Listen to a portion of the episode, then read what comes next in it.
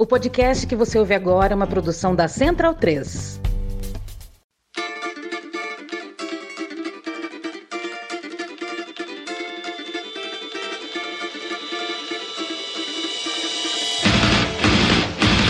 Olá, ouvintes da Central 3. Sejam bem-vindos. Eu sou Fernanda Castro e esse é o seu Lado B Notícias, o semanário de notícias do Lado B do Rio, com temas que precisam de uma atenção maior, mas de forma mais objetiva. Para ouvir debates de maneira mais profunda, continue ligados no nosso programa de sexta.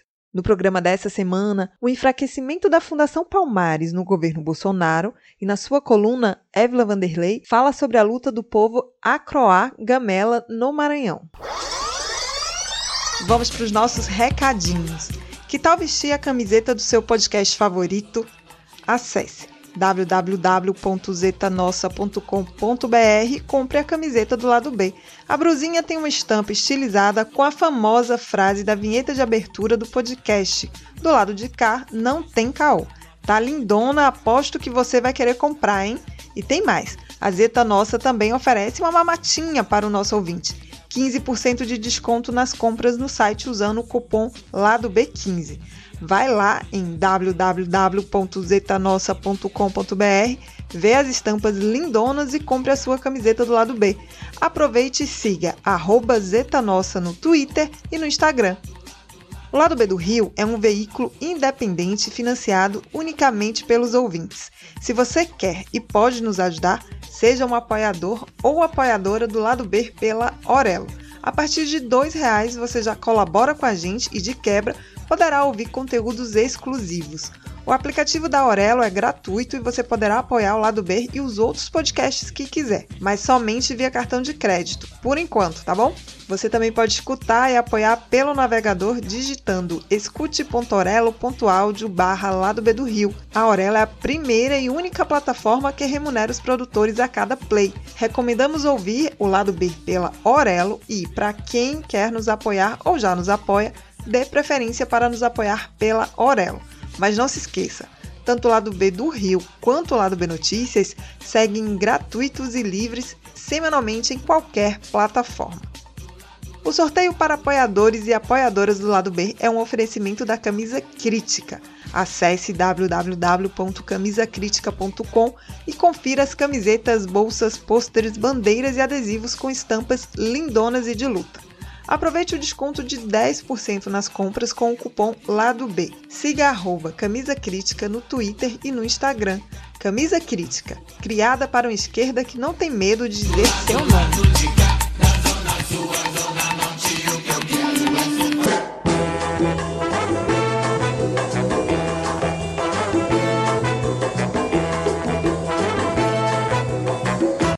Desde a sua criação, a Fundação Palmares tem representado um espaço de afirmação do povo negro no país. No último dia 20, Dia da Consciência Negra, o atual diretor da Fundação, Sérgio Camargo, novamente desqualificou o dia em uma mensagem no Twitter que dizia: Sugestões para dar credibilidade à data, já que consciência não tem cor. Dia da mente negra escravizada pela esquerda ou dia do culto ao ressentimento pelo passado. Opcionalmente, Dia da Vitimização do Negro. Considerem também Dia de Luta pela Divisão Racial do Povo. Por nada.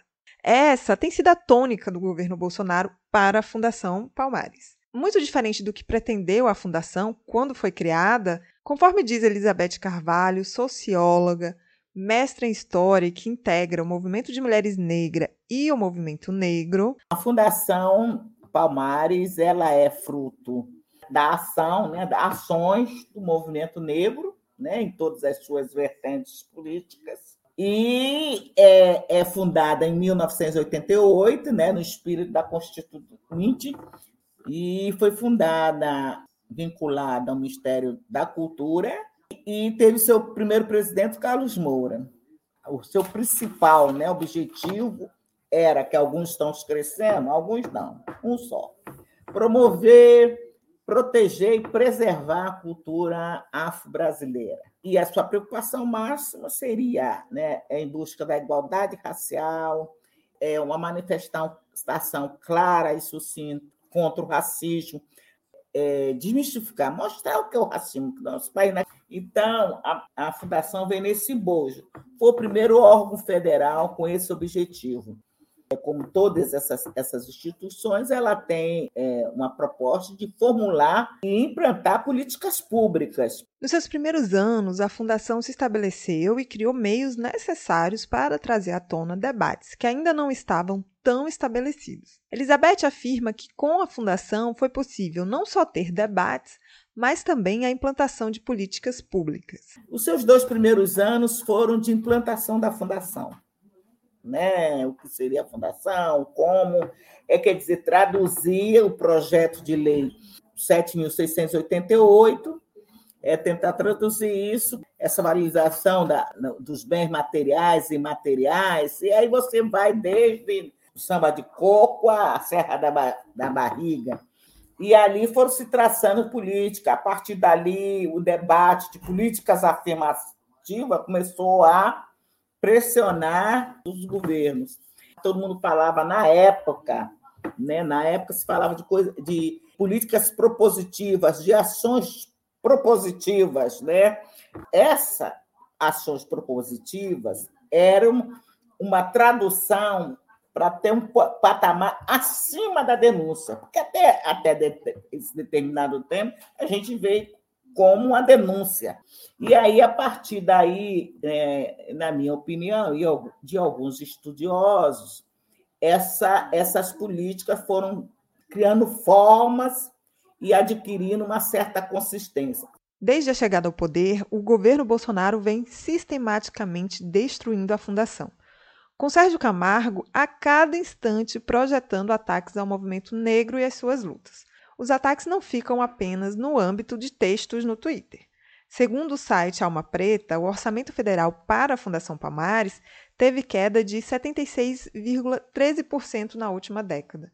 O valor repassado em 2021, 6,79 milhões, é inferior ao de 2011, que foi 28,45 milhões. Além disso, o atual presidente da fundação já tentou mudar as listas de personalidades ilustres da fundação, como o ex-ministro Gilberto Gil, e tentou extinguir a biblioteca.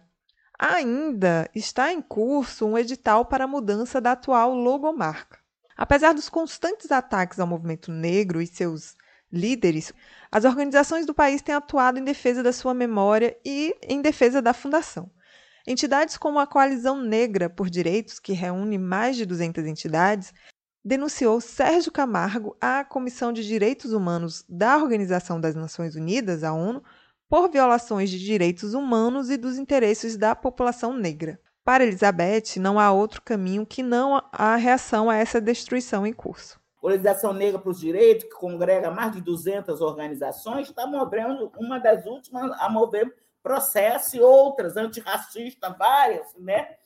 Essa indignação está no movimento negro e você vê a reação está sendo constante. Eu chamo de reação, sabe? Eu vou chamar de reação, porque é ele que ataca. Como ele quer destruir, é ele que ataca, e aí o movimento negro, com suas entidades, todas as perfis ideológicos, reagem. Porque foi um instrumento criado pelas lutas pela luta do movimento negro e de entidades democráticas. Nós é, verbalizamos, dissemos do que se trata, e vários, vários setores políticos reconheceram. No mês passado, o presidente da fundação foi afastado de funções relativas à gestão de pessoas pela Justiça do Trabalho. A decisão veio por uma ação do Ministério Público do Trabalho com uma denúncia de assédio moral a trabalhadores da instituição. Sérgio Camargo faz parte de um projeto de poder que se sustenta no racismo e que tem matado a população negra e pobre desse país. E diante desse cenário, não há outro caminho que não seja a luta. Seguimos para a coluna de Évila Vanderlei.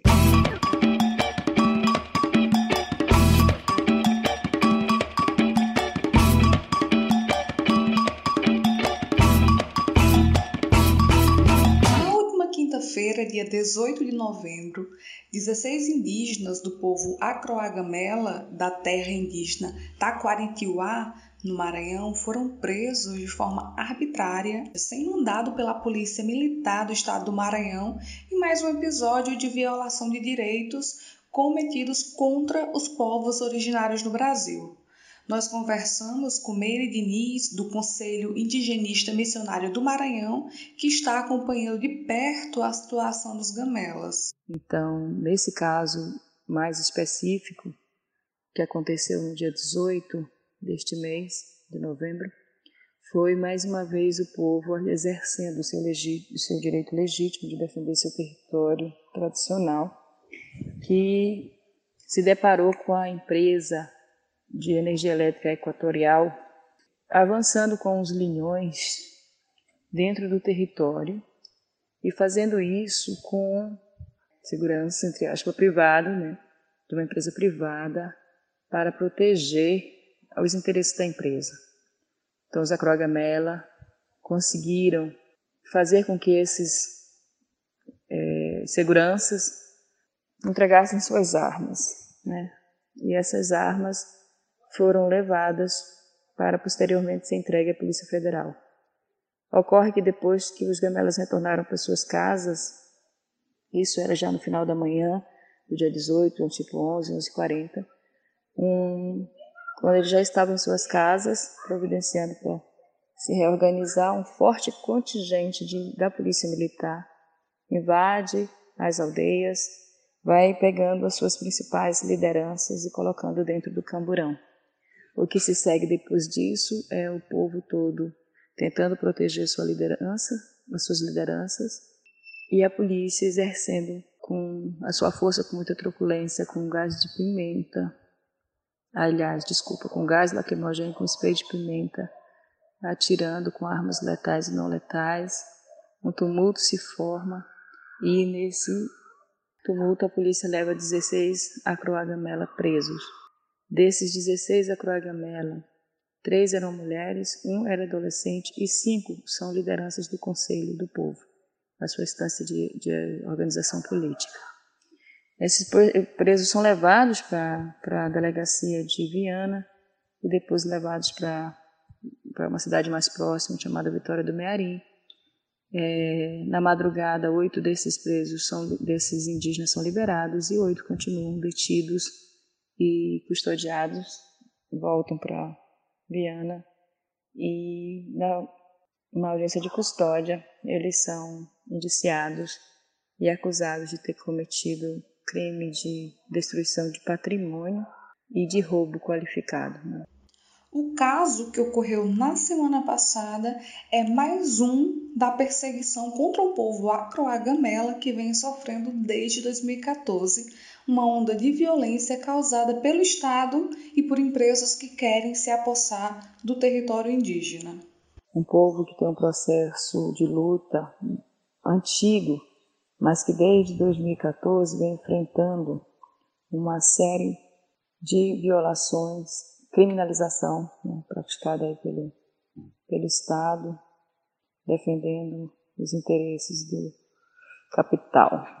É, nesse caso mais específico aqui do povo croata, Mela, que tem uma luta já de autodeclaração de 2014, desde lá, 2014, 2015, 2016, vem fazendo uma luta muito importante para defender seu território tradicional, para garantir seu modo de vida, de reprodução da sua vida, física, cultural, espiritual, mas enfrenta o tempo todo ah, o, o, avanço né, de projetos de monocultivos, projetos hidrelétricos, é, projetos é, de transmissão de energia que impacta fortemente o território do povo.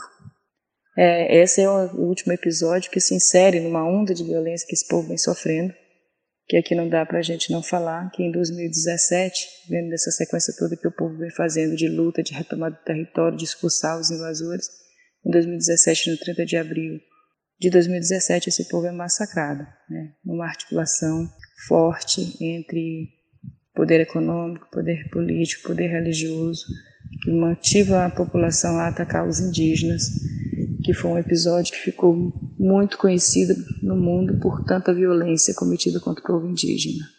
É, bom, esses são alguns dos episódios de uma série de violações que acontecem no cotidiano, com simples, que tem como pano de fundo, por parte de empresas, da, da população e, sobretudo, do Estado, a negação é, da identidade do povo como o povo acrogamela. Não queria aceitar que ali existe um grupo indígena, que existe um povo indígena.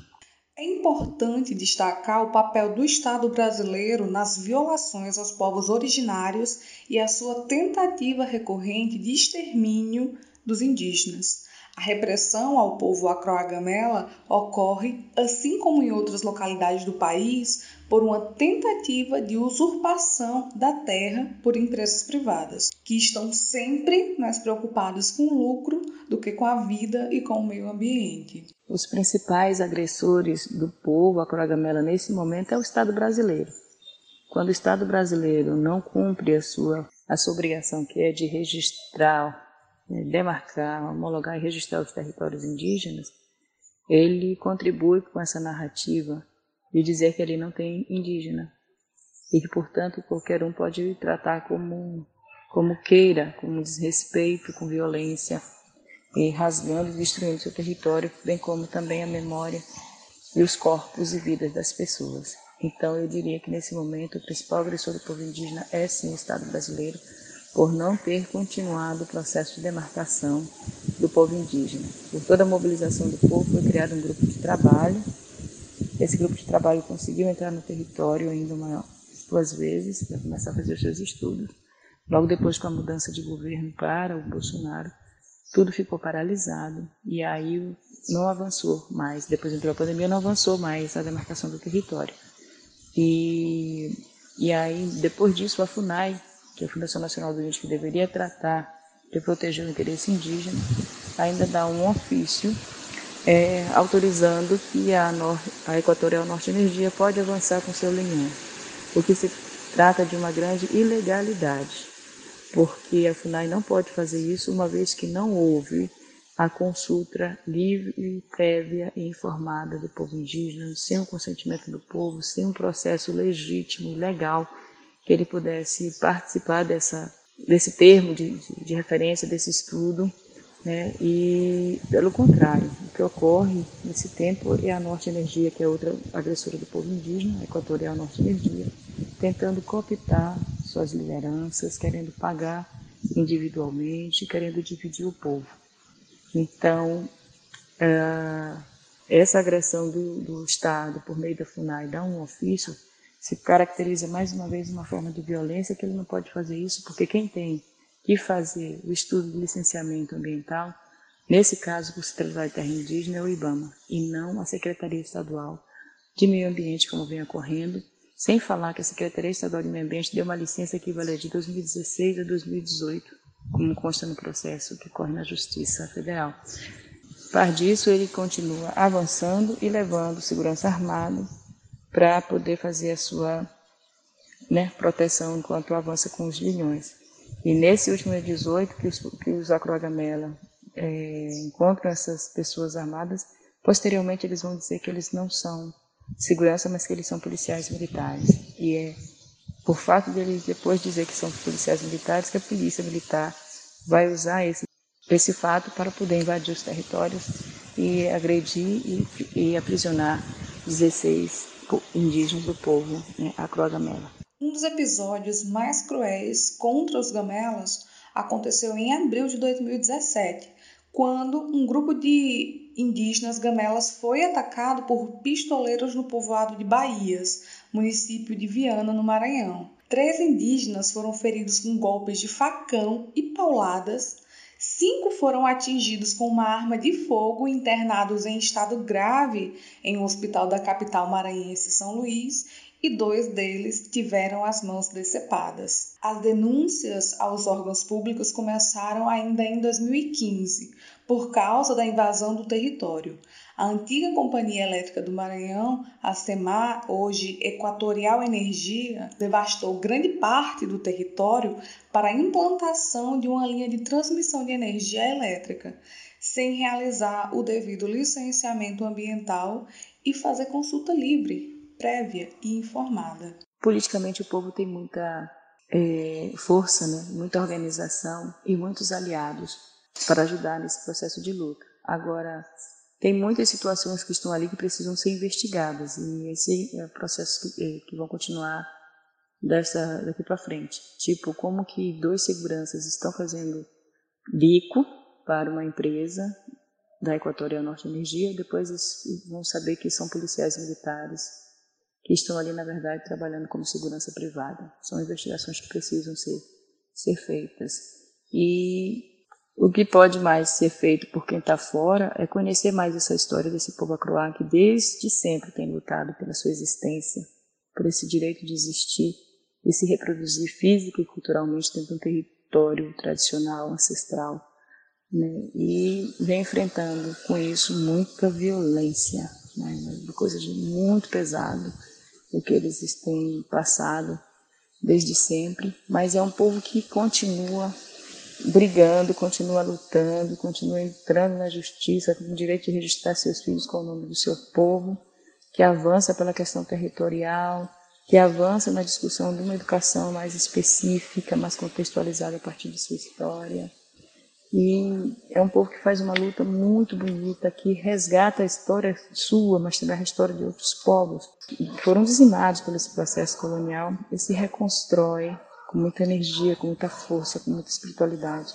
Resgata nós todos como seres, como sociedade, né, para mostrar que uma luta por vida, uma luta por direito, uma luta por território não pode ser tratada como um bandido, como quadrilha, como eles estão sendo tratados, mas é uma luta de política cultural, espiritual de alguém que quer continuar existindo. Então, nós podemos ajudar conhecendo mais essa história, é, podemos ajudar levando adiante essa história, podemos ajudar pressionando o governo do estado do Maranhão, a Secretaria de Segurança Pública do Maranhão, a, a empresa Norte Equatorial, que logo no episódio do dia 18 se apressaram a lançar notas julgando e condenando o povo Acroagamela o processo de demarcação não é nada simples.